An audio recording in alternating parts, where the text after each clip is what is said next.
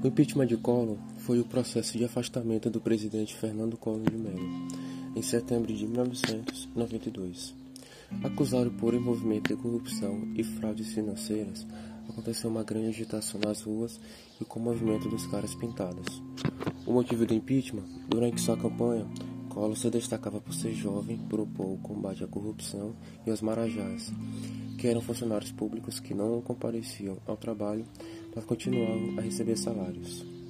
Porém, quando tomou posse, instituiu o Plano Collor e confiscou depósitos bancários que ultrapassassem a quantia de 50 mil cruzeiros.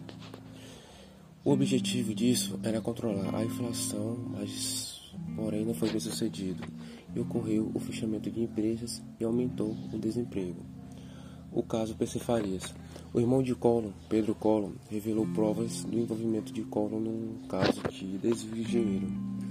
O crime foi usar a campanha eleitoral de Collor como caixa 2.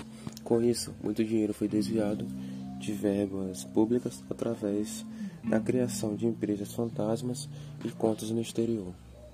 PC Farias foi o tesoureiro da campanha de Collor durante o governo, esteve muito próximo ao presidente e teria sido seu teste de ferro em algumas negociações.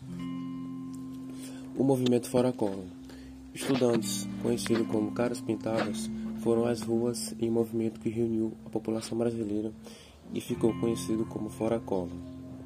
No dia 11 de agosto de 1992, cerca de 10 mil pessoas se reuniram em frente ao Museu da Arte de São Paulo, em São Paulo, para fazer protestos contra o presidente.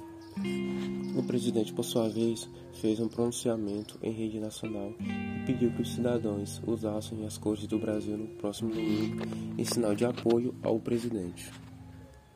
Todavia, nesse dia que ficou conhecido como o Domingo Negro, a população se vestiu de preto para reforçar o sentimento de revolta e intensificava os protestos ao presidente.